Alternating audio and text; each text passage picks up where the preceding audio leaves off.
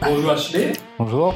Pourrais-tu te présenter Ouais, euh, bah alors, euh, bah Ashley Gahuzer, euh, j'ai 39 ans, je suis le fondateur de Up2, qui est une payment gateway qui est spécialisée dans l'interconnexion des technologies de mobile money en Afrique de l'Ouest.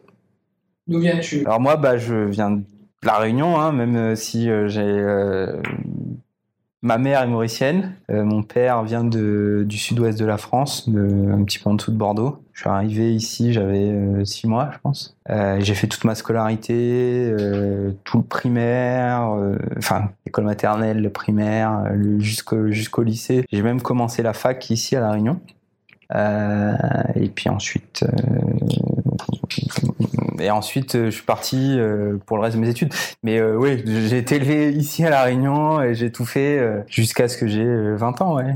J'étais là. Du coup, en parlant de tes études, est-ce que Ouais. tu pourrais nous décrire euh, ton cursus? Ouais, bien sûr. Alors, bon, moi, je. On commence d'où là? Du bac De, de, après? bah, J'ai fait un bac S euh, au lycée de Belle-Pierre. Euh, j'ai ensuite été à la fac de La Réunion où j'ai fait, euh, enfin, j'ai fait une licence, euh, une licence d'info. Enfin, j'ai fait une double licence et euh, j'ai été accepté à la fin de cette année-là en école d'ingénieur directement. C'est une école qui s'appelle maintenant Polytech Marseille. C'était un double diplôme entre Polytech Marseille et euh, le NST qui s'appelle plus le NST maintenant, qui s'appelle l'IMT Atlantique. Donc j'ai un diplôme d'ingénieur en télécom. Sortir de là, et euh, j'ai euh, fait également un MBA à Dauphine euh, au, au sortir de mon école d'ingénieur quasiment. Voilà. Et au sortir de tes études, tu as travaillé où ça? Alors j'ai travaillé d'abord chez Capgemini à la Défense pendant un an. Après je suis revenu à la Réunion une première fois en 2006. Euh, j'ai travaillé chez Orange Réunion. Euh, donc euh, au niveau du système d'information d'Orange Réunion, puis ensuite au marketing. Ça c'est jusqu'en 2009. Euh, et ensuite, c'est là que ça se complique un petit peu.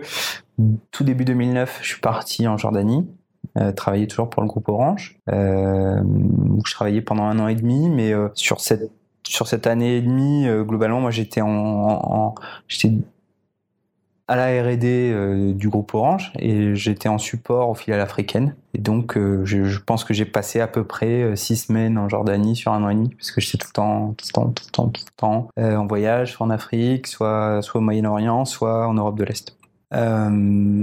Et après ça, mi-2010, je me suis installé en Afrique de l'Ouest, en Côte d'Ivoire, où j'ai été deux ans, pendant deux ans, j'étais directeur marketing adjoint du groupe Orange, là-bas. Et les deux années d'après, j'ai été directeur d'un fournisseur d'accès Internet qui s'appelait Aviso à l'époque, mais équivalent d'un Wanadu là-bas, et qui est maintenant, qui s'appelle juste Orange. hein, euh, et donc, on... moi, je suis arrivé là-bas historiquement pour piloter les plans d'investissement euh, dans le très haut débit, donc euh, déploiement de la 3G, déploiement du WiMAX, déploiement de la 4G, déploiement de la fibre optique, lancement de la télé, etc. Et euh, ouais, j'ai passé un petit peu moins de, de 4 ans. C'était de très belles années. Donc euh, fin 2014, j'ai terminé ça. J'ai retravaillé un an à Paris, euh, chez Orange toujours, mais avec là l'idée de plutôt partir parce que j'avais pas du tout envie de travailler à Paris. J'avais déjà fait, et franchement, c'est pas du tout mon truc. Et je voulais monter un petit peu, monter moi ma propre entreprise ou en tout cas revenir à la Réunion dans l'océan Indien dans un premier temps. Et ce qui s'est passé à ce moment-là, c'est que bah, mon passé un petit peu dans les télécoms m'a rattrapé.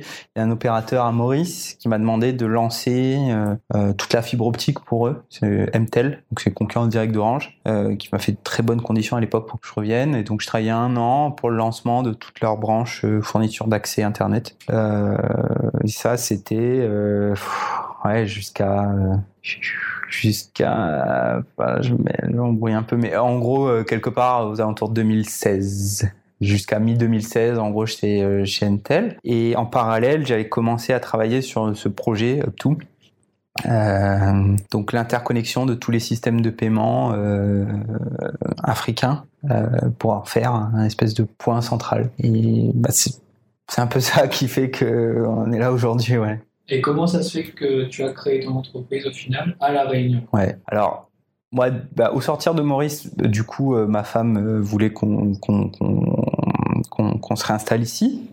Donc euh, moi, honnêtement, j'ai aucun problème avec ça. Au contraire, je suis bien. j'ai- mes racines ici. euh, j'ai encore toute ma famille ici. Euh, donc je suis revenu au début. C'est vrai que les perspectives d'emploi étaient pas pas terribles. Je me voyais pas retravailler pour un groupe. Je me voyais pas, en tout cas pas dans un premier temps. Donc euh, et peut-être que aussi l'opportunité s'est pas présentée aussi hein, quelque part. J'ai pas cherché, mais ça s'est pas présenté de, facto.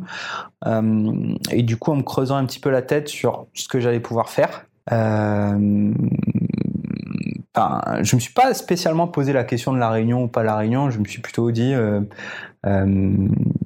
qu'est-ce que je fais euh, pour euh, pour m'occuper et puis pour réaliser un petit peu mon mon, mon ambition d'être chef d'entreprise quoi. Donc euh, ça s'est un peu fait comme ça. Enfin honnêtement. Combien de temps euh, as-tu pris Mm. entre l'idée Hmm. et la création effective de ton entreprise Ouais, là c'est un peu plus long parce que l'idée, je la porte depuis un moment, hein, quand même depuis, euh, je dirais 2015-2016. Elle a été portée initialement par un cabinet de conseil que j'avais créé à Maurice, un cabinet de conseil en stratégie dans les télécoms, où j'avais fait quelques missions hein, euh, à droite à gauche. Euh, et quand je suis revenu à 2016, je me suis mis à plein temps dedans.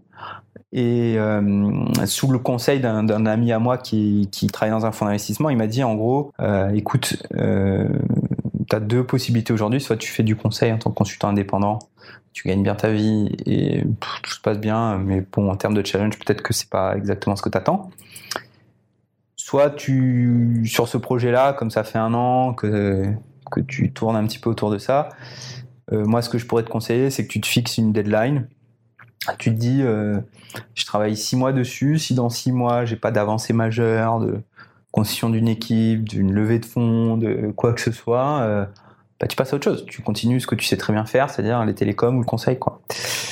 Bah, il se trouve que bah, globalement, dans les six mois, euh, il s'est passé quelque chose. Quoi. Euh, L'équipe, euh, euh, premier contact avec des fonds d'investissement. Ça a été un peu long hein, après hein, avec les fonds, mais globalement, du coup, j'ai continué. Et puis finalement, on continue de proche en proche comme ça jusqu'à mi enfin, fin 2019 où on commence à prendre des gros clients, etc. etc. ouais.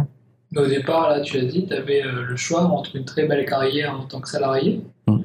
Et euh, le projet de création d'entreprise. Ouais. Qu'est-ce qui t'a motivé justement à quitter le salariat?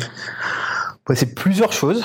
Euh, alors, il faut savoir que euh, bon, dans le groupe Orange, euh, j'ai eu une carrière qui, qui était assez vite ascendante, surtout à l'international. Donc, j'étais, je pense, un des plus jeunes expatriés en Afrique, en tout cas. J'ai eu des belles, très belles conditions, des bons, des très bons niveaux de rémunération, etc. Si je peux faire ça aujourd'hui, c'est parce que j'ai eu tout ça euh, aussi avant. Et mais chaque année qui passait, je me disais, si tu pars pas cette année, tu partiras jamais.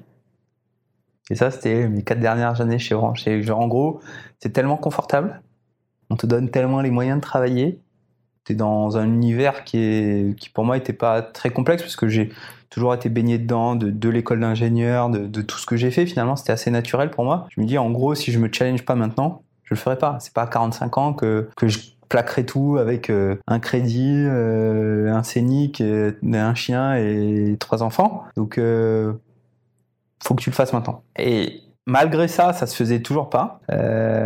Donc, il y a eu un petit phénomène déclencheur quand même. hein. Ça a été, euh, moi, fin 2014, euh, une des passions un petit peu héritées de mon comment dire de, mon passage et de ma vie à la Réunion, c'était que moi je continuais à faire euh, du motocross, notamment en Afrique, et j'ai fait un gros gros accident de, motocross là-bas, et, pendant ouais un petit peu plus pendant neuf mois, je pense j'ai pas marché. J'ai eu le temps de me dire, en gros, si jamais euh, je me remets complètement, qu'est-ce que je fais et qu'est-ce que je fais différemment?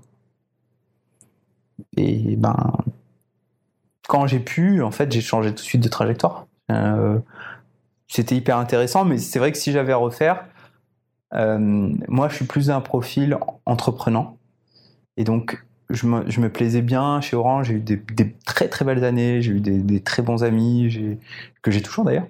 mais il me manquait quelque chose. Il me manquait ce côté, je veux créer et je veux matérialiser ma vision et tu avais connu un sentiment d'autocensure. S'il n'y aurait pas eu cet accident, tu aurais. Ouais, je pense que le confort quotidien, le fait que tout se passe bien, qu'on est qu'on est bien dans une hiérarchie, qu'on a une carrière un petit peu euh, tracée, etc. Il y a de quoi, euh, il y a de quoi t'endormir un petit peu, quoi. Euh. Et comment toi, tu auras pris cette décision? Bon alors, faut savoir que moi, en général, j'écoute pas trop ce qu'on me dit. mes parents, ils ont, ouais, ils ont, ils étaient un peu inquiets, forcément. Hein. Euh, ils étaient un peu inquiets parce que parce que passe d'une situation effectivement qui était toute tracée à une situation qui était à tracer, qui l'est toujours d'ailleurs. Hein. Euh, donc euh, ils ont ils été un peu inquiets, je pense, au début. Ils le sont toujours, je pense, hein, parce que parce que c'est très Enfin, on est toujours sur un espèce d'équilibre hyper précaire en tant qu'entrepreneur. En tout cas, au début. Je sais pas, les 5, 10 premières années, j'ai aucune idée de quand est-ce que ça s'arrête, mais j'espère que ça s'arrête d'ailleurs. Mais, euh, mais, euh, mais euh, on est sur un équilibre hyper précaire entre toujours faire la bonne décision, toujours gérer le bon problème au bon moment, allouer une partie de son temps à telle, telle chose plutôt qu'une autre. Donc ouais, ça a été, je pense, pas simple pour eux parce que parce que je pense que le L'objectif de tout parent, c'est de voir un petit peu ses enfants dans des situations euh, maîtrisées. Et c'est l'entrepreneuriat, c'est tout ça, ça. Toi, tu avais des craintes avant de te lancer? Des craintes. Euh, ouais, ouais, pas des craintes, mais c'est toujours l'éternel refrain. Euh, je me lancerai quand j'aurai une super bonne idée. C'est ce que souvent les gens se disent. Je me lance le jour où j'aurai une idée. Et en fait, on se rend compte, honnêtement, parce que UpTo, c'est pas ma première boîte, c'est ma troisième, je pense. Et euh, je parle pas du même du nombre d'idées qu'on a que j'ai commencé à tester. Il y en a au moins 5 ou 6 de plus avant ça. L'idée, euh, l'idée c'est une chose, mais c'est euh, peut-être 10% de la de la motivation de monter une entreprise et, c'est euh, sûrement peut-être 15% de la réussite d'une entreprise. ce qui joue, c'est l'exécution. Donc oui, je me disais toujours, quand j'aurai une bonne idée, je me lancerai. Euh, donc c'était un peu les, pas les craintes, mais les limites que je m'étais imposées, ouais. Et quelles sont les premières difficultés, les principales difficultés que tu as connues? Euh, Alors les principales, je pense que c'est plutôt le terme parce que les difficultés, il y en a tous les jours. Euh, les principales difficultés,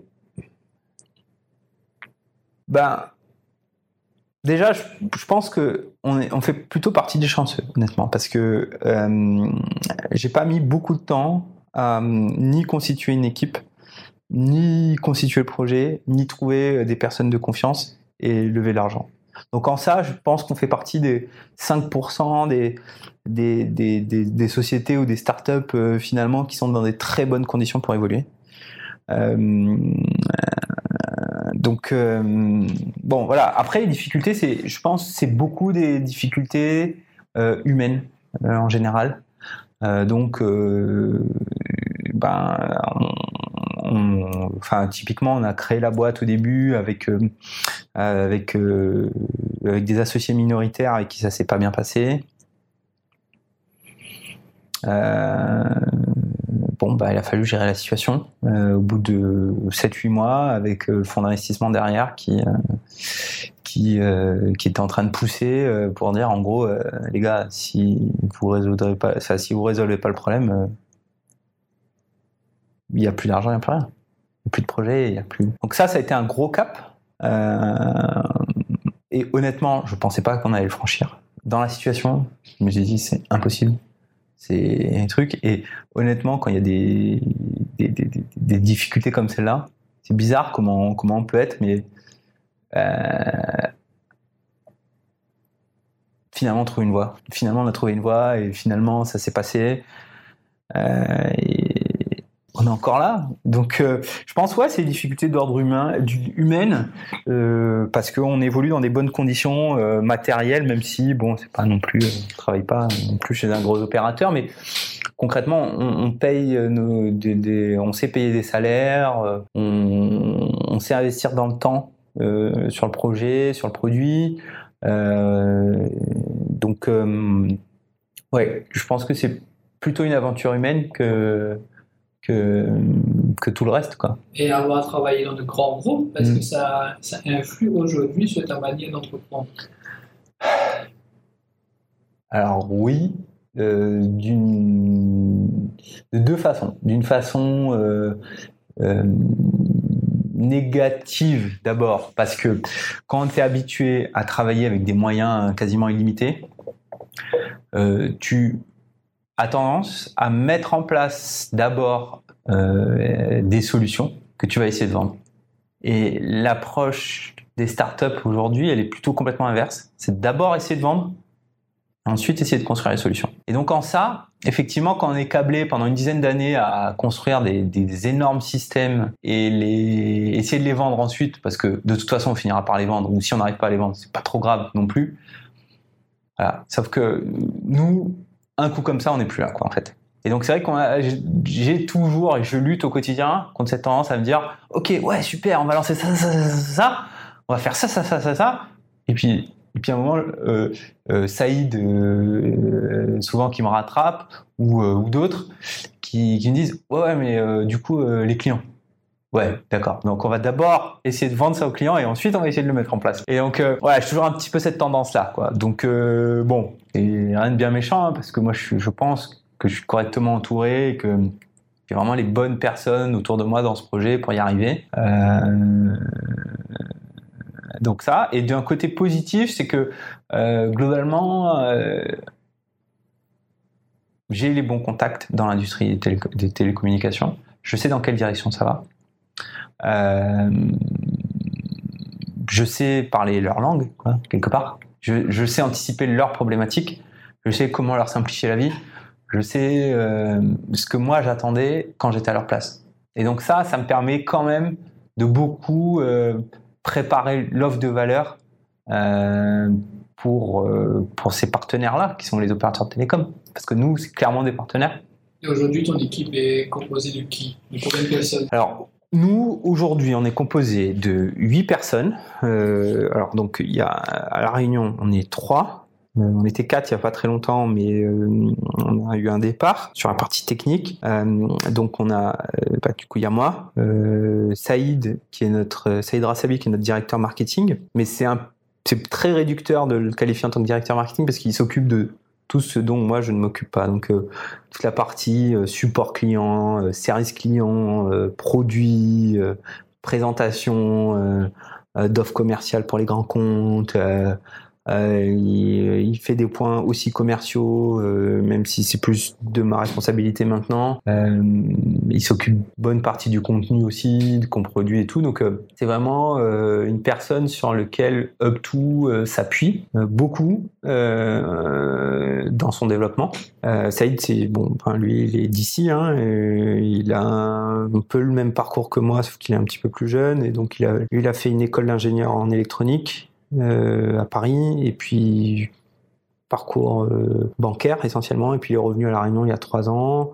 On a, on a commencé à discuter par des connaissances communes, on a collaboré sur le conseil, et puis quand j'ai eu un, vrai besoin et qu'on a su euh, avoir quelques financements, c'est la première, la première vraie personne qu'on a onboardé. Ensuite, on avait un directeur technique ici qui est plus là, enfin qui a démissionné.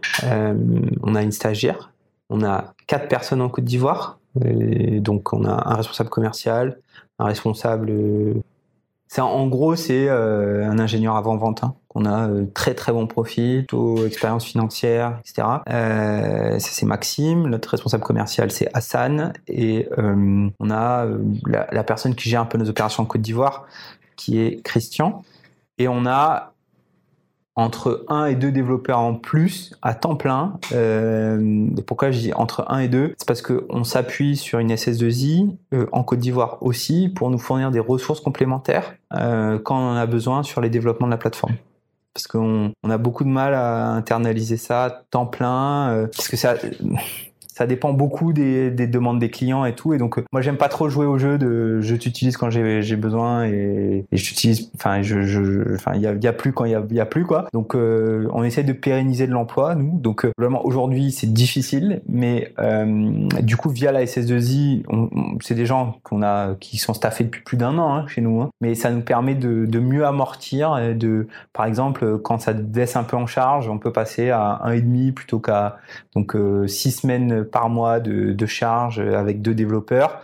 Il, il, le et demi, il est staffé sur d'autres projets, etc. Ça nous permet de mieux nous apportir là-dessus.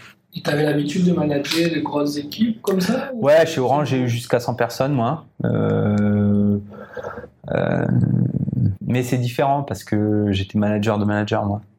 Donc, euh, en gros, j'avais des, gens sous moi euh, qui s'occupaient et de la partie technique, et de la partie commerciale, et de la partie service client, etc. Et c'était pas euh, là, c'est très, euh, très horizontal. Tout le monde me parle à moi en fait. Il n'y a pas de, de sous-échelon dans la dans la boîte. donc ouais, j'ai l'habitude. Hein, maintenant, c'est complètement différent de le faire dans dans, dans un contexte corporate que dans un contexte startup ça fait combien de temps entre l'habitude du changement? C'est toujours pas fait, je, veux te dire. Donc euh, je sais pas dire. Euh, ça prend du temps. C'est-à-dire qu'on s'adapte au profil. On est plus à essayer de privilégier dans la durée. Euh, difficile. Je pense que la vraie clé de ça, c'est de travailler avec des personnes qui partagent les mêmes valeurs que nous. On a, au début, on a pas vraiment fait comme ça et les fois où on l'a pas fait, on s'est systématiquement planté. Enfin, c'est, je peux pas te dire ça autrement. C'est-à-dire que globalement, euh, avec Saïd, avec Christian, avec Hassan, avec euh, Maxime, avec tous les gens de l'équipe aujourd'hui, c'est hyper naturel. Donc j'ai pas besoin de suivre, euh, d'être derrière. T'as fait ça, t'as pas fait ça, t'as. C'est en gros ils savent tout ce qu'ils ont à faire et ils le font. Et quand ils n'y arrivent pas, ils me préviennent euh, et on trouve des, des, des, solutions ensemble. Donc je suis pas trop dans le management, on est plutôt en, dans une approche collaborative. Habituellement, on a tendance à entendre de l'immédiateté dans les startups, mais quand on t'entend parler, on entend plus du long terme. Ouais, nous on privilégie du long terme. Pourquoi? Parce que déjà on, on, met au point un produit pour l'Afrique depuis la Réunion. Donc c'est vachement basé sur notre vision et sur notre compréhension. Et pourquoi on peut pas lutter day to day? Parce que globalement, on n'est pas 100% sur le terrain. Nos commerciaux, nos, nos, avant-ventes sont sur le terrain, mais globalement, nous, ce qu'on prépare, c'est le produit de dans 3 ans ou dans 5 ans. Parce que j'ai pas, enfin, et qu'on essaie de vendre maintenant. C'est ça qu'on fait, en fait.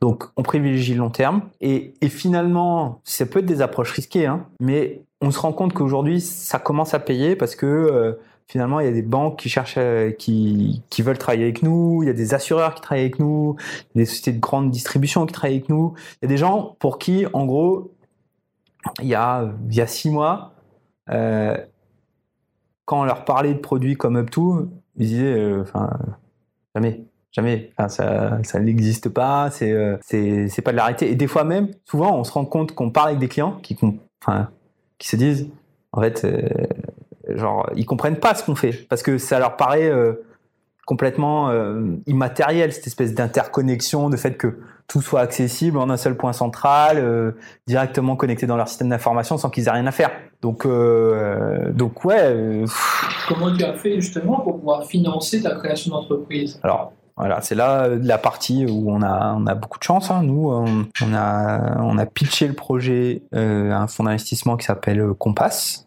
et bah, ça les a intéressés tout de suite. Donc euh, j'ai pas fait 15 fonds, hein, j'en ai fait un. Tu as eu une bourse French Tech aussi? Ouais, on a eu la bourse BPI French Tech euh, de la BPI. Euh. En fait, il y, y, a plusieurs dispositifs qui sont mis. On a eu d'abord la bourse BPI French Tech, ensuite on a eu euh, Compass, et ensuite on a fait un levier d'endettement avec la BPI par rapport à la à la mise de départ de Compass. Donc, euh, on a structuré ça pour pouvoir euh, être euh, 24, 30 mois tranquille, pouvoir mettre au point toute la tech, pouvoir mettre au point les équipes commerciales et pour pouvoir attaquer des marchés. Au niveau local, tu as trouvé du soutien, donc aussi bien au niveau financier qu'entrepreneurial?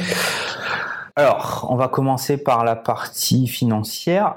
Euh, nous, euh, à l'époque, euh, au stade où on est, c'est-à-dire seed, c'est très compliqué à part la BPI. Donc la, BPI, effectivement, ils sont très très dans l'accompagnement des startups un peu comme nous qui vont se dire ok tu veux tenter ta chance pas de problème tu as un peu d'argent euh, pas il y a peut-être la bourse BPI French Tech est-ce que ton projet est cohérent est-ce que est-ce que est-ce que et de là, ça peut aller assez vite avec eux. Et donc eux, ils sont très euh, très dans le support de, de, sociétés qui essayent d'innover quoi quelque part. Euh, ensuite, sur la partie fonds d'investissement traditionnel, nous, on est passé dans une, espèce de, creux où euh, ACG Management, ils étaient plus ou moins en train de sortir de l'équation et en plus, ils financent pas du seed. Il y a aujourd'hui, mon regard, je peux me tromper, hein, mais c'est que la phase où on était nous, elle est en local, elle n'est pas, elle est pas adressée. La phase du du seed investment, c'est-à-dire en gros comment tu passes d'une d'une vision, d'une présentation PowerPoint à un produit des premiers clients? Ça là, c'est pas couvert. On couvre en général des premiers clients et ça, commence à se faire. C'est pas encore hyper régulier, mais on le voit avec euh, d'autres d'autres sociétés que des premiers clients, je veux euh, genre j'ai mes 10 premiers clients, je veux atteindre euh, mes 100 premiers clients. Et de là, ça, de plus en plus, ça se court. Et donc nous, cette première partie nous a permis d'arriver au point où on se dit, on a nos dix premiers gros clients, on en a plus que ça, hein, mais euh, mais ça nous a permis de passer ce cap-là. Mais voilà. Après, c'est vrai qu'on est dans un domaine un peu spécial où on peut pas. C'est-à-dire que la, la, la mise au point de cette plateforme, elle nécessite de toute façon du temps en développement, en négociation, tout ça, et, et on peut pas vraiment se dire que ça se fait, euh, ça se fait. Euh, il y a beaucoup de startups qui pourraient. Enfin, on, connaît tous les légendes de Uber ou machin où on te dit que les premières versions d'Uber c'est euh, euh, le fondateur derrière son téléphone. D'ailleurs, c'est pas Travis. Euh, euh J'ai oublié son nom, j'arrive jamais le prononcer, mais derrière son téléphone qui appelait les limousines juste derrière. en gros, oui, vous voulez un trajet de tel tel endroit à tel endroit, pas de problème. Il appelle une société de limousine et il l'envoie. Ça s'est passé comme ça. les Airbnb, il n'y avait pas de plateforme au début. Nous, l'interconnexion des systèmes de paiement, par défaut, on peut pas le faire euh, en disant euh, je te fais ça avec deux téléphones. Euh, on était obligé de mettre au point une première brique d'interconnexion temps réel pour pouvoir le faire. Et donc ça, ça demande un peu d'argent malheureusement.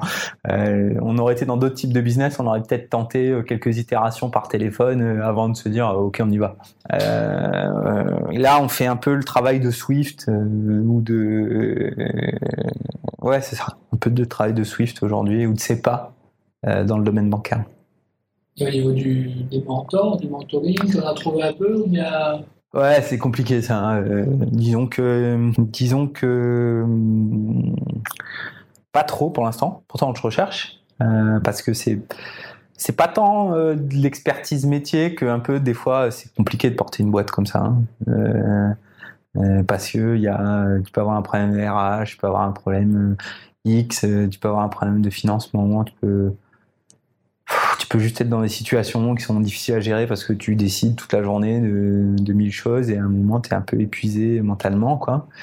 Euh, et donc c'est vrai que le mentoring, euh, le mentoring, c'est quelque chose, ouais, je pense,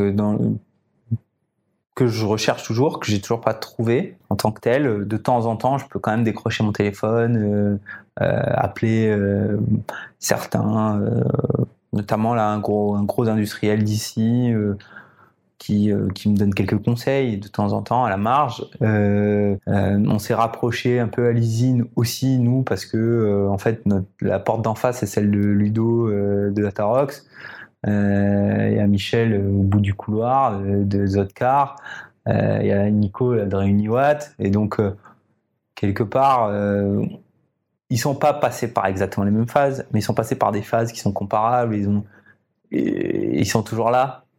Et ça, c'est un truc qui fait que globalement leur expérience a beaucoup de valeur. Donc euh, voilà, je le compense un petit peu comme ça pour l'instant. Quand on parle de ton produit là mm. il faut quand même souligner que c'est un produit avec un potentiel client de 900 millions euh, Ouais, alors les marchés qu'on cible, c'est effectivement c'est des marchés énormes. Euh, c'est des marchés énormes. Est-ce qu'il est concurrentiel aujourd'hui Ouais, ça commence. C'est-à-dire qu'il y a des sociétés qui essayent de faire un peu la même chose que nous. La vision initiale de Up2, c'était on va créer un produit comme Stripe, c'est-à-dire une payment gateway qui permet aux e-commerçants de se faire payer sur le web en utilisant les technologies locales de paiement. Donc le, le mobile money, euh, mobile banking comme les gens l'appellent, euh, c'est-à-dire des espèces de porte-monnaie électroniques qui sont portées euh, par les cartes SIM, quoi. Et donc nous, ce qu'on a fait, c'est qu'on a fait, on a fait ce premier produit, on a lancé, et on s'est dit bon, euh, ça a marché. Mais en fait, non, ça n'a pas marché. euh, on avait passé beaucoup de temps, beaucoup de, d'argent aussi, etc. Et, et on s'est dit, bon, ça marche pas, c'est, c'est qu'une question de volume, on n'a pas trouvé les bons commerçants. Donc on a accéléré sur des campagnes marketing, on a, on a sorti des offres de dingue, on a, on a fait parler de nous, euh, euh, etc., etc. À la fin, en, six mois, on a balayé en gros 800 e-commerçants en Côte d'Ivoire, juste sur la Côte d'Ivoire, euh, pour en finir avec euh, 30 actifs sur la plateforme. Et là, on s'est regardé avec Saïd, on s'est dit, il y a un truc qui va pas, euh, on va pas y arriver, si on continue comme ça, on va cramer tout le cash qu'on nous a filé, et ça ne marchera pas. Donc, début janvier, on a changé le positionnement, on a gardé toute notre tech, on a remarketé en disant, on va voir les grandes entreprises qui ont des flux d'encaissement existants en cash, on leur dit, ben, on va vous digitaliser tout ça, parce que nous, on a les outils pour pouvoir le faire. Donc, en gros, les grandes surfaces, euh, les, supermarchés, les sociétés d'assurance, euh, les sociétés de sécurité, euh, les sociétés de distribution, tous les gens qui ont des volumes d'encaissement costauds dans leur point de vente, nous, en gros, on virtualise tout ça, on crée, euh, on crée des solutions pour pouvoir les accompagner dans euh, j'automatise, je suis euh, et je gère leur. Bon, bah, c'est un cycle de vente B2B. Donc là encore, tu rentres dans un truc où quand tu parles la première fois avec un client et au moment où ici, il se passe six mois, quoi. En relançant 200 fois, etc. etc. Et c'est pour ça qu'on commence à voir le fruit de la bascule qu'on a opérée en début d'année, maintenant, enfin depuis juin, juillet, hein, où euh, en fait on a euh, des gros assureurs, un gros assureur qui travaille avec nous, un deuxième qui est en train de commencer, euh, une société de grande distribution qui nous a demandé en gros de virtualiser leurs terminaux de paiement électronique, c'est-à-dire ils veulent plus voir de, de- terminaux d'encaissement CB dans leur point de vente, ils veulent que ce soit des apps Android qui gèrent le- l'encaissement CB de toutes les cartes en Côte d'Ivoire, le mobile money et demain autre chose. Euh, nous on sait faire. Euh, euh, des gens qui, qui par exemple, je prends l'exemple d'un client qui, qui, qui, qui est une grosse société de sécurité, enfin le leader mondial de la sécurité, qui est basé en Côte d'Ivoire et qui, en gros, tous les mois, ils ont 1500 euh, maisons qui gardent, ils font du gardiennage, parce que c'est un pays qui reste relativement pauvre. Donc il y a quand même une insécurité euh, assez importante due à l'écart de richesse. Hein, là-dessus, faut être assez lucide. Euh, et donc il y a des gardiens souvent euh, de, maisons ou de- d'entreprises, etc., qui sont staffés par des sociétés de sécurité avec de la relève, et eux tous les mois, eh ben ils vont déposer via des coursiers les factures parce que la poste est inopérante. Enfin, je résume vite, mais il y a quand même des problèmes avec la poste. Il n'y a pas vraiment de boîte aux lettres devant les maisons. C'est des boîtes aux lettres qui sont à la poste, etc. Donc le, c'est pas hyper pratique. Euh, et donc, euh, ils, ils envoient des coursiers déposer les 1500 euh, factures et renvoient ces mêmes coursiers une semaine après chercher l'argent. Paiement cash, paiement chèque, paiement CB, ils prennent pas, etc. Globalement, ça crée des problématiques de sécurité parce qu'un gars qui se trimballe avec 1500, 2000 ou 3000 euros euh, dans, son, dans sa moto, euh, déjà lui, euh, il a peut-être envie de partir avec. Si c'est pas lui qui a envie de partir avec, il y a bien quelqu'un qui l'a vu prendre cet argent et qui va essayer de l'arrêter. Ensuite, c'est de l'argent, donc c'est difficile de, rapprocher la transaction, le numéro de facture avec le montant encaissé, parce qu'en plus, le, le, truc sympa là-dedans, c'est que je te dois 500 497 000 francs CFA, j'ai que 492 sur moi, je te file quand même les 492. Donc ça crée des espèces de logiques qui sont hyper complexes pour ces gens-là.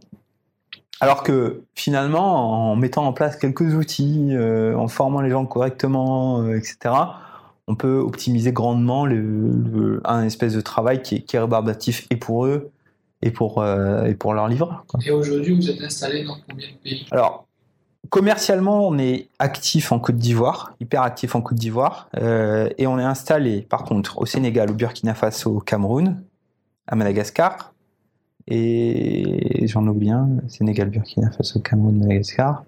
Et on est en train de se déployer sur Maurice maintenant. Est-ce que tu as remarqué des euh, différences en termes de business dans... Tous les pays sont hyper différents. Euh, Tous les pays africains sont hyper différents. Euh, la Côte d'Ivoire, le Sénégal, c'est hyper différent. C'est pas la même culture, c'est pas les mêmes codes qu'il faut employer, c'est pas les mêmes types d'argumentaires. Euh,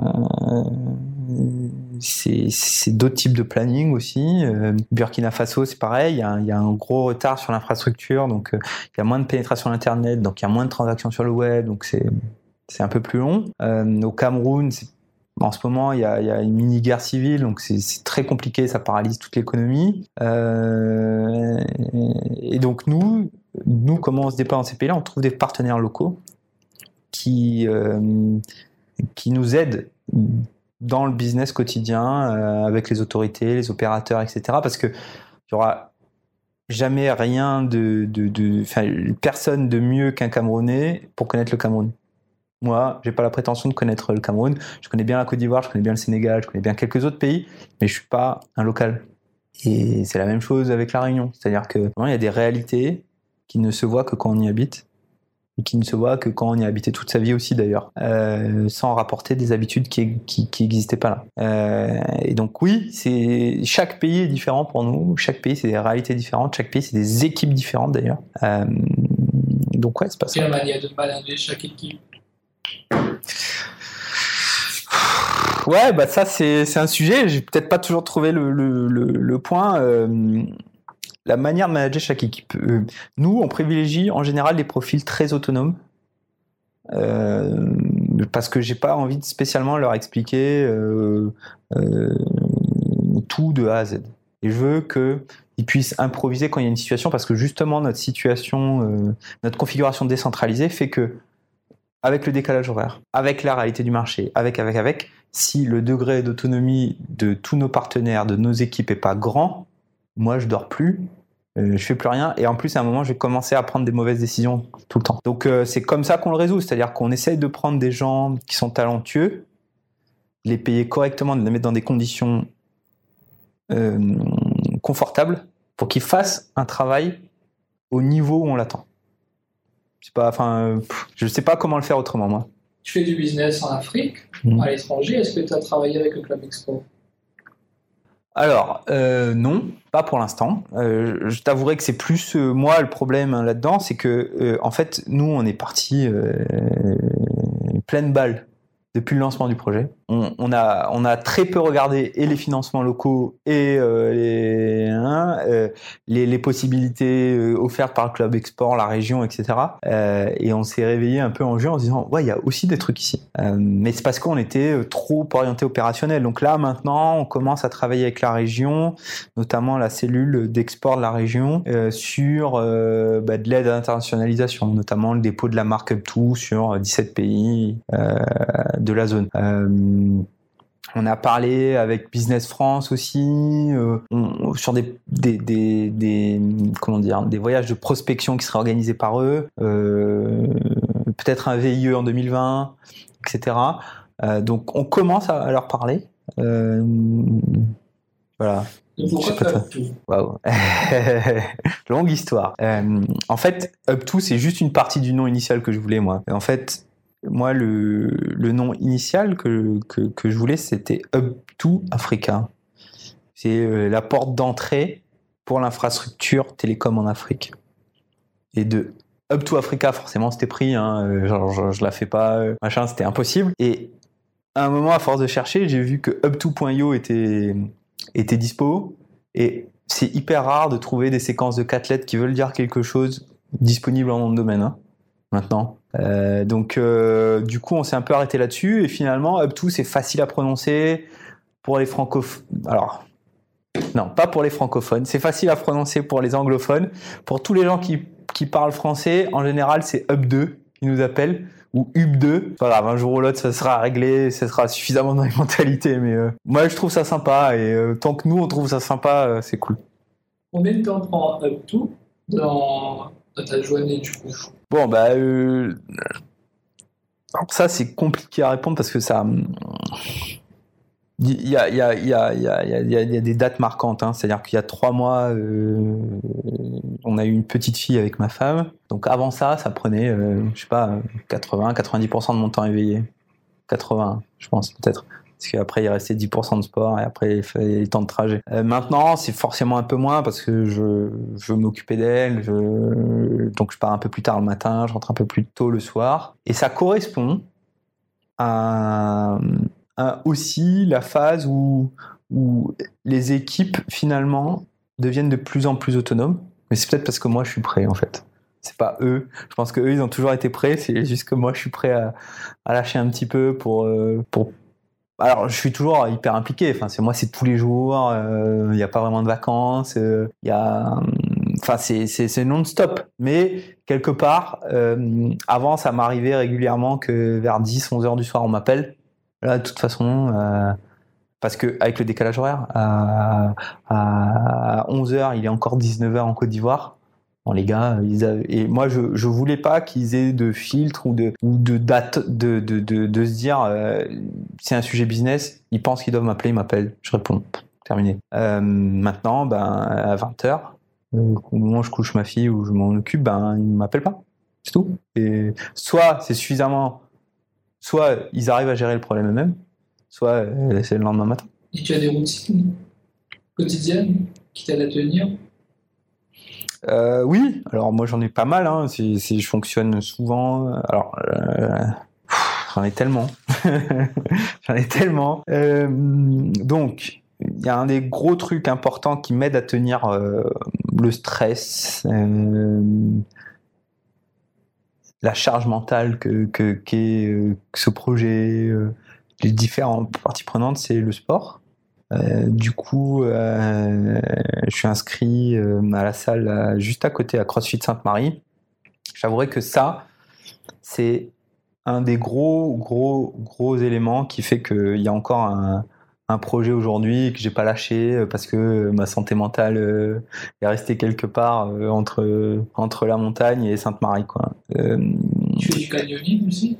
Ouais, alors bah, en fait comme ici souvent hein, tout le monde hein, c'est-à-dire qu'on aime bien les trucs qui qui font des sensations. Donc ouais, canyoning, de la plongée, je faisais du triathlon avant quand j'étais plus jeune, je faisais du motocross, du VTT descente, tous les trucs que tous les gars aiment ici, en fait. C'est toi qui montes tes propres vidéos? Ouais, bah, bah, iMovie, c'est simple, hein, euh, non? Non? Ouais, C'est bien fait, quand même. Euh, ouais, vite fait, vite fait, vraiment vite fait. Hein. C'est plus, euh, c'est plus pour en, pouvoir les partager avec la famille, etc., que qu'on fait ça, on crée des souvenirs, et, parce que sinon on a des rushs de, de, de, dizaines, dizaines d'heures sous l'eau, un canyon machin euh, qu'on n'utilise jamais quoi mon motocross ou machin euh, et puis après j'essaye de de venir en vélo une deux fois par semaine ici euh, de la maison. Je lis beaucoup de livres sur l'entrepreneuriat le mindset tu as un livre que tu aimerais citer? Si c'était le seul livre Waouh, le seul, c'est compliqué, mais il y a un livre qui m'a marqué, euh, qui m'a vraiment marqué, euh, je pense, ces derniers temps, c'est Total Recall, la biographie de Arnold Schwarzenegger. C'est dingue, ce livre, il faut le lire. C'est de la folie. Comment d'un mec qui euh, naît dans la campagne autrichienne, pauvre, le concept, Genre, euh, c'est, c'est peut-être pas eux qui l'ont inventé, mais globalement, je peux te dire que quand tu es né dans les années 50, euh, euh, post. Non, non, il est né d'ailleurs pendant la Seconde Guerre mondiale. quand tu nais pendant la Seconde Guerre mondiale en Autriche, dans la campagne, la vie elle est un peu dure. Hein. Et de là, tu passes à. mon rêve, c'est de, de, de, de, faire du cinéma ou de. Je sais pas, d'être Mister Universe à ça, à gouverneur, de machin, tu dis qu'à un moment, les barrières que tu t'imposes dans ta tête, c'est pas du tout les bonnes. Hein. C'est pas du tout les bonnes. Parce que parce que c'est juste dingue. Un parcours comme ça, c'est juste de la folie. Qui t'inspire, mis à part Arnold alors lui, il m'inspire pas spécialement. Je connaissais pas son son, son parcours, mais quand, quand tu vois ce, ce type de parcours de vie, de volonté de vie, etc., tu dis que, ouais, euh, des gens qui m'inspirent, euh, il y en a plein, et c'est dans des domaines différents. Euh, c'est-à-dire que dans, dans ça change aussi un petit peu au fil du temps. C'est-à-dire que moi, je suis, je suis assez sensible à, toutes les causes de, de, protection de la nature, etc. Et donc, si j'avais qu'en citer qu'un, je dirais que aujourd'hui, Paul Watson, le fondateur de Sea Shepherd, c'est quelqu'un qui m'inspire beaucoup parce que euh, il y a une époque, je trouve notre génération, pas notre génération, mais génération d'avant, ça, on est très, on était très, enfin, attentiste vis-à-vis des actions et de nos convictions. Je pense qu'elle est révolue cette époque. C'est-à-dire qu'en gros, s'il y a quelque chose qui va pas, t'essayes de le changer. S'il y a quelque chose dans la société aujourd'hui qui ne te convient pas, t'essayes de le changer. Euh, euh, parce qu'il n'y a que toi qui peux le faire. Il n'y a que toi qui peux le faire. Donc, euh, ouais, et après, en termes d'entrepreneur, euh, euh, il y en a plein. je trouve que, typiquement, Elon Musk, ce qu'il fait sur SpaceX, c'est monstrueux. c'est une ambition énorme. Ouais, c'est genre, il n'y a, a, pas de fin à son ambition technologique, et d'exploration, etc. Euh, un gars comme Bill Gates, honnêtement, j'ai vu le documentaire sur Netflix, euh, Inside Bill's Mind. Enfin, il, il, ouais, il est quand même exceptionnel. C'est un, dire, il essaye de, Bon, alors après, il a gagné suffisamment d'argent pour essayer de résoudre les problèmes du monde et que finalement, il veut laisser un peu sa trace dans l'humanité, à part euh, l'écran bleu euh, de Microsoft euh, qu'on a tous vécu. Mais, mais ce qu'il essaye de faire, honnêtement, c'est hyper intéressant, c'est hyper complexe, c'est donc ouais, il y, a tous ces gens-là. Et, énormément d'ambition. Ouais. Et toi, dans ta démarche, comme tout, quelle est la place de l'ambition là-dedans? Je sais pas. Euh, nous, on essaie de régler un problème plus que l'ambition personnelle, parce que euh, globalement, c'est un c'est un sujet qui, qui me porte. C'est-à-dire que si on prend le problème à l'envers, aujourd'hui, euh, les économies subsahariennes, elles sont elles sont en retard. Pour beaucoup de raisons, on peut parler de, de, tout, hein, de, de, du déficit structurel de l'infrastructure, des problématiques liées à la décolonisation, des problématiques liées à la colonisation, des problématiques d'exploitation des richesses naturelles, mais tout ça, c'est des guerres d'experts. J'ai pas spécialement envie de me lancer là-dedans. C'est hyper complexe et tout ça. Mais pareil, encore une fois, euh, de ce constat-là d'un retard de développement, comment on passe à on rattrape le temps perdu. Et je trouve qu'ils arrivent à le faire de, façon euh, assez intéressante, notamment. Enfin, nous, on a tous connu des lignes fixes chez nous. En Afrique subsaharienne, il n'y a jamais eu ça, quasiment. Ils sont passés à l'ère du portable, ils sont passés à l'ère de la 4G, et, euh, et, globalement, maintenant, ils passent sur la fibre optique, mais ils auront plutôt de la 5G pour avoir Internet à la maison. Bon, ben super. Ils n'ont pas eu besoin de passer par toutes les étapes par lesquelles nous, on est passé. Et comment tu combles un retard de développement? C'est pareil, si tu attends trop des États, il se passera rien. Et on le voit dans nos sociétés à nous, on le voit dans beaucoup d'autres endroits où globalement, trop attendre de l'État pour son propre bien-être, il y, a une vraie limite. Donc euh, moi, je crois en la création de valeur pour la société dans l'entrepreneuriat. Pourquoi? Parce que en plus, un entrepreneur comme nous, c'est-à-dire que moi, euh, je peux pas euh, demain euh, me dire je licencie mes cinq gars en Côte d'Ivoire. On les connaît personnellement. Par contre, le gars qui est, euh, je sais pas moi, à Londres, qui a une boîte de 500 personnes euh, au Bangladesh, c'est une ligne Excel, les 500 personnes. Donc, la, création de valeur locale euh, via l'entrepreneuriat, ces mecs-là qui emploient une, deux, trois, quatre, cinq personnes, 10 personnes, 20 personnes, c'est de la valeur qui reste dans l'économie, c'est des salaires qui sont versés, Et généralement, derrière un salaire, il y a quatre ou cinq familles qui vont, qui vont vivre, une famille au village, etc. Et donc, tout le monde ne pourra pas être fonctionnaire, tout le monde ne pourra pas travailler dans les grosses entreprises privées. Du coup, qu'est-ce qui reste pour la jeunesse de ces pays-là, en sachant que c'est plus de 60% de, de la population, c'est l'entrepreneuriat. Et nous, quelque part, on est un catalyseur de cet entrepreneuriat parce qu'on fournit de l'infrastructure pas chère à ces gens-là, qui est quasiment gratuite hein, dans certains cas, notamment pour les startups, euh, à ces gens-là, pour qu'ils puissent se développer, pour qu'ils puissent créer un business en ligne, pour qu'ils puissent essayer d'en vivre.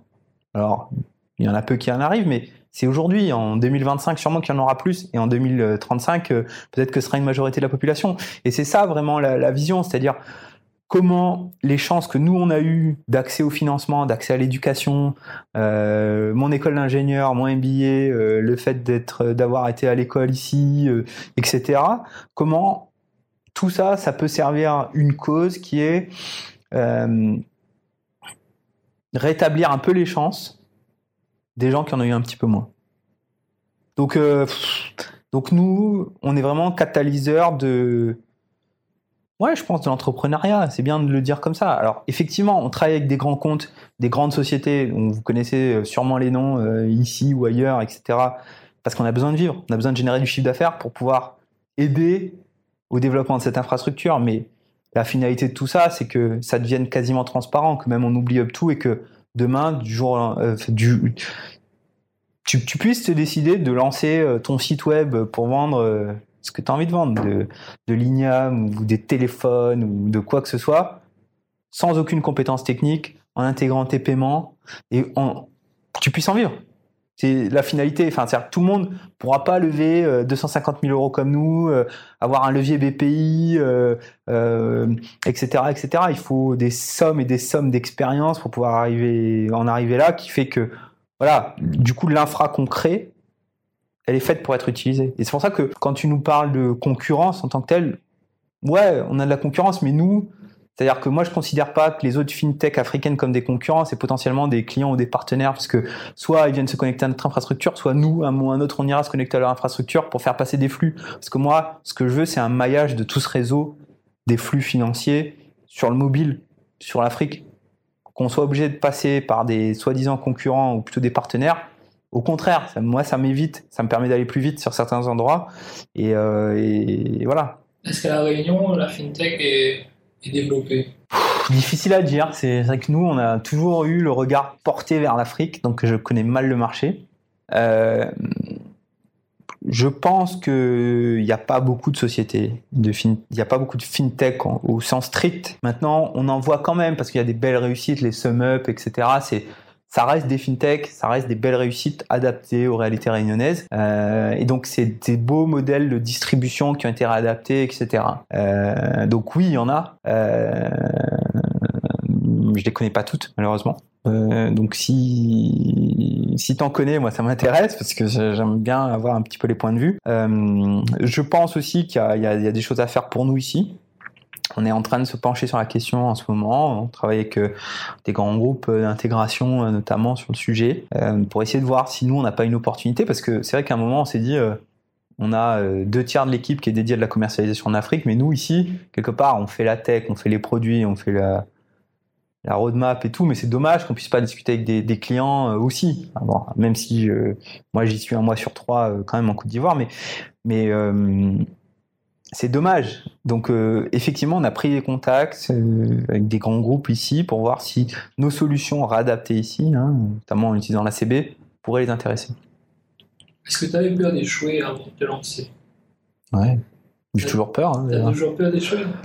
Bah ouais, enfin ça peut s'arrêter dans six mois un projet comme ça. Enfin, je veux dire, c'est maintenant euh, ce que je sais, c'est que ça s'arrêtera pas si jamais on se plante, ce qui est pas ce qui est pas gagné. Hein. C'est-à-dire que globalement, on est plutôt dans une dans une phase qui est plutôt bonne pour nous et euh, et moi je suis assez convaincu qu'on va y arriver. Mais si jamais ça devait s'arriver, il y aurait il y aurait, il y aurait un autre projet, forcément. Forcément. Est-ce que, c'est une question un peu bateau, est-ce que tu as. Il n'y a pas de question bateau. Hein. Un pire moment et un meilleur moment depuis que tu as créé tout bah alors le meilleur moment, euh, c'est difficile à placer dans le temps, mais c'est un jour où, en fait, je me suis rendu compte que Up2, ça devenait une entreprise un peu au sens interaction du terme, c'est-à-dire qu'il y a des sujets que l'équipe gère sans moi, et même des sujets de plus en plus complexes. Et ça, moi j'ai toujours été fasciné depuis que je suis petit par, euh, en gros, les organismes, les moteurs, toutes ces, espèces de d'assemblement, de pardon, de, de briques différentes qui viennent d'ailleurs et qui finissent par toutes fonctionner ensemble par tu sais pas trop pourquoi ni comment, mais à la fin ça finit par fonctionner ensemble. Et le jour où je me suis rendu compte que il y a des trucs comme ça qui fonctionnent chez nous, là, tu fais waouh, c'est trop cool.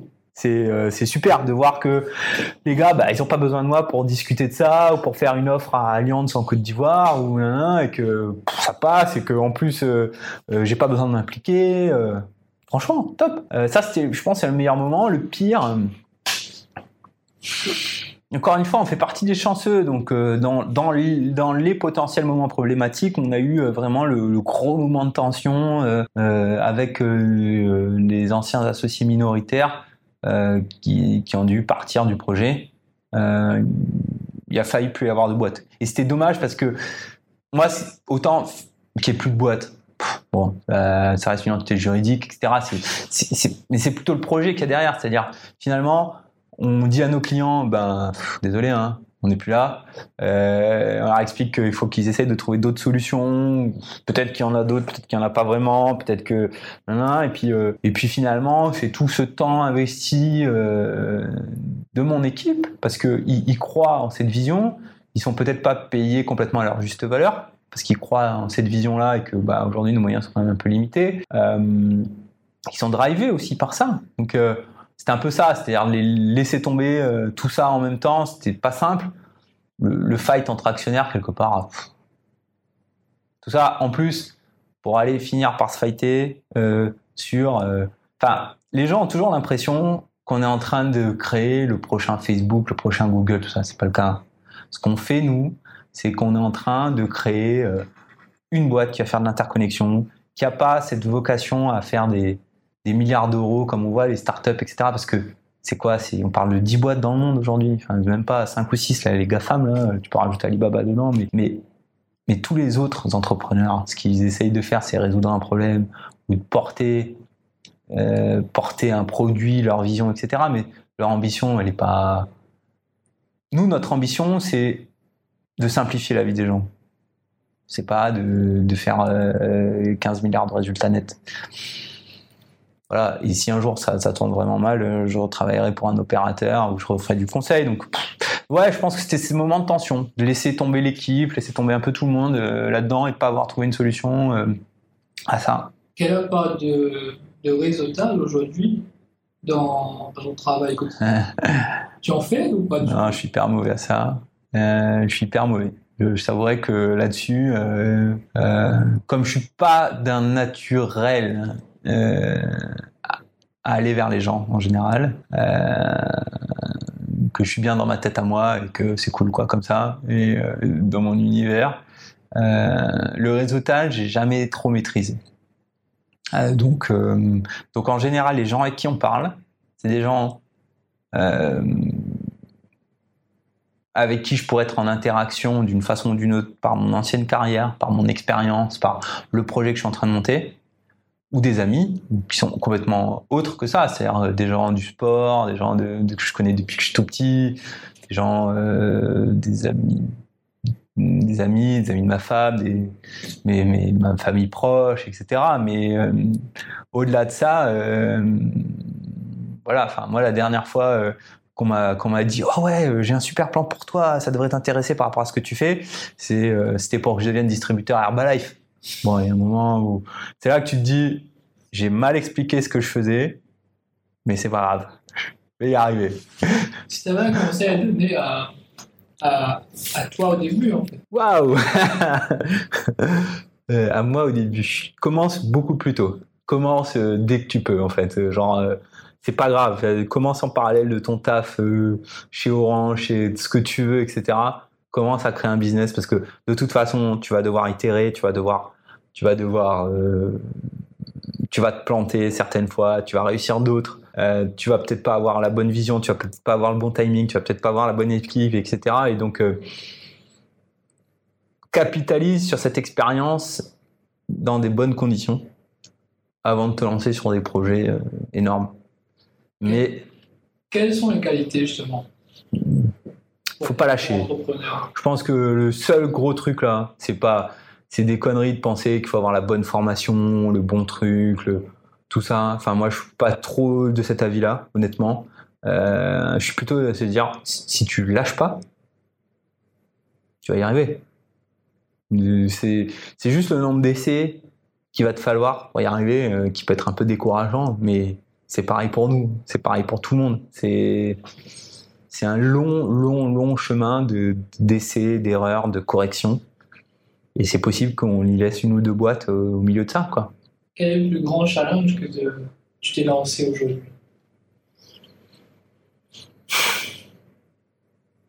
Professionnel ou en général dans ma vie? Je pense que le plus gros challenge dans ma vie, c'est d'avoir un équilibre perso et pro maintenant. Voilà, c'est important parce que euh, parce que je veux que ma fille euh, grandisse dans un univers où euh, où elle se dise pas euh, mon père a préféré tout que moi. Euh, ça c'est mon plus gros challenge. Et le deuxième plus gros challenge, c'est je pense de trouver les gens qui vont porter cette vision de up et les intéresser à ça. Et que ça tourne de plus en plus avec ma vision, mais moins euh, mon opérationnel, entre guillemets. Parce que globalement, ce que je sais de mon profil, c'est que je suis bien meilleur à aller créer des, partenariats euh, techniques, euh, de flux financiers, anticiper le coup d'après, que d'aller optimiser une structure. Donc il y a un moment où, quand on passera une certaine taille, je pense que je serai plus la meilleure personne qui pourrait faire ce job. Voilà. S'il fallait te définir par un objet. Waouh.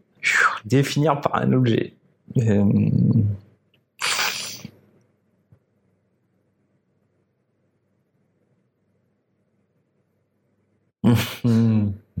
Moi, je dirais un, un arbre, tu vois, un arbre, parce que euh, parce que ça résume assez bien ce qu'on fait, c'est-à-dire qu'entre euh, l'idée à la, enfin, à la graine jusqu'à euh, jusqu'à devenir un arbre euh, centenaire, euh, il y a tellement de scénarios qui peuvent se passer entre, il y a tellement de bonnes conditions, il y a tellement d'équilibre à trouver, il y a Ouais, je pense que c'est ça. Et une citation. Une citation que j'aime bien, que j'ai du mal à retracer, euh, qui a été réutilisée par pas mal de gens. Je pensais que c'était une citation de Jack Ma, mais a priori, elle a l'air plus, plus vieille que ça. C'est. euh, alors, qu'est-ce qu'elle dit exactement? Elle dit If not now, wh- when? If not me, who En gros, si c'est pas maintenant, quand? Et si c'est pas moi, qui? Et en gros, c'est, je trouve que ça c'est bien. Parce que ça te responsabilise complètement à euh, ton propre destin, à, à ta vision, à ta vie, à modifier ce qui te convient pas, à, à garder et à chérir ce qui te convient et à l'alimenter, euh, et qu'il n'y a pas d'autre personne qui peut faire ça à part toi. C'est-à-dire que c'est, ouais, je pense que c'est ça. Ça c'est une citation qui, ouais, qui me parle. Dans la narrative, j'ai vu que tu avais gagné euh, le pitch en l'air. Mhm. Et justement, on faisait euh, une corrélation avec le fait que la récompense c'était des billets Mhm. et l'Asie. Ouais. Et du coup, tes projets futurs pour tout, c'est l'Asie. C'est d'abord l'Afrique, après. euh, Ouais. Alors, du coup, effectivement, on a gagné des billets. Euh, du coup, j'en ai profité pour aller visiter. Enfin, je suis resté deux semaines chez Alibaba en mai. On a été invité, on a été sélectionné par, parmi 50 euh, entrepreneurs africains, entreprises africaines, euh, pour visiter le campus d'Alibaba, s'imprégner de la culture, euh, parler de où ils sont partis, où ils sont arrivés, quand, enfin, c'est, ça dépasse tout entendement. Enfin, je veux dire, même Amazon à côté, c'est pas, C'est, enfin, ça va être, ou c'est, ou je sais pas exactement, mais ça va être la plus grosse boîte au monde. Alibaba, c'est pas, enfin, c'est sans aucune comparaison possible avec euh, tout, enfin, c'est, de la folie. Ils sont intégrés dans la tech, dans la logistique, dans, dans tout. Ils sont en train de transformer une économie complète. Et, euh, ils ont une équipe de leadership qui est monstrueuse. Enfin, c'est, ils sont picousés à ça. Enfin, ils sont drogués à Alibaba, les mecs. Tous, tous, tous, de l'employé standard jusqu'à euh, jusqu'au top top 3 euh, décideurs. Ça, c'est, dingue. C'est juste dingue ce qui se passe là-bas. Et on le sait pas assez. Euh, c'est peut-être pas un modèle, hein, euh, dans le sens où l'investissement. Pour eux, euh, l'équilibre vie privée, vie, vie, pro. je crois que c'est Jack Ma qui a dit qu'un jour il, enviait le, la semaine de 100 heures. Donc je fais pas. En France, c'est pas le genre de discours qui marcherait très longtemps. A priori, j'en vis pas moi la semaine de 100 heures hein, parce que ça, ça permet de faire rien d'autre, hein, malheureusement. Euh, je trouve qu'on a un autre but qu'à part travailler. hein, mais l'Asie, c'est monstrueux ce qui se passe, euh, mais c'est pas dans nos cibles. Justement parce que en plus, il y a des monstres comme Alibaba euh, euh, là-bas qui ont un empire. Euh, Alipay, c'est enfin Ant Financial, c'est c'est euh, c'est 100 milliards de volume de transactions annuelles. Enfin, c'est. Pas compte, c'est plus que Total, c'est plus que Apple, c'est plus que n'importe qui. Euh, c'est plus que les premières grosses banques. Euh, et en plus, culturellement, enfin, ce qu'on ce qu'on voit aussi objectivement, c'est que on est on est déjà que c'est compliqué d'itérer dans des zones qu'on connaît, où on a nos contacts, où, moi j'ai travaillé, où on arrive à comprendre le marché, etc. Dans des zones où on maîtrise ni la langue, ni la culture, ni la tech. Euh, comment tu fais? Comment tu fais? Je, je sais pas. Alors peut-être qu'un jour, mais si ce jour-là arrive, encore une fois, ce sera plus moi aux commandes de cette boîte. Si un jour on attaque la Chine, c'est qu'il y a un gars qui est bien meilleur que moi, euh, qui a trouvé la solution à un truc que moi, pour l'instant, je vois pas. Donc, euh, Je, je te remercie. merci beaucoup.